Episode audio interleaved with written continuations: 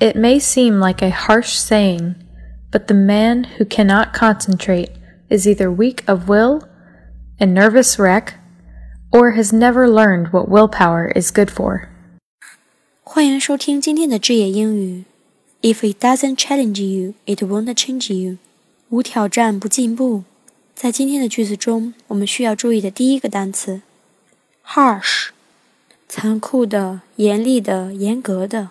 A harsh thing，指的是一个严厉的谚语。第二个单词，concentrate，集中、专心于。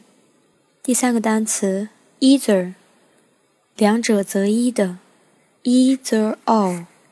第四个单词，nervous，紧张不安的、焦虑的。第五个，wreck，在这里是指一种人。是指受到严重损伤的人。在发音方面，我们注意到这几个词都有字母 r 的卷舌音：harsh、concentrate、either、nervous、wreck。在美式英语中，字母 r 的卷舌音尤其需要注意。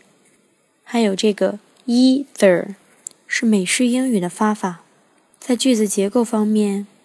我们可以从句子的主干抓起，it 引导了一个完整的句子结构，but 作为连词引导另一个完整的句子结构。在后面的句子结构中，我们可以试图找到这个句子的主体结构：the man is either or。the man 后面的 who 引导了定语从句，什么样的人呢？那些不能集中注意力的人。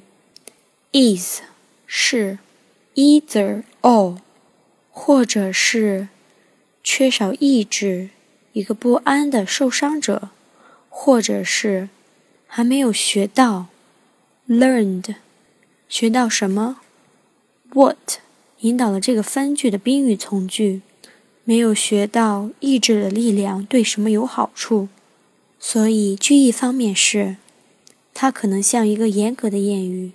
但是那些不能集中注意力的人，或者是意志薄弱、一个不安的受伤者，或者是还没有学到意志的力量对什么有好处。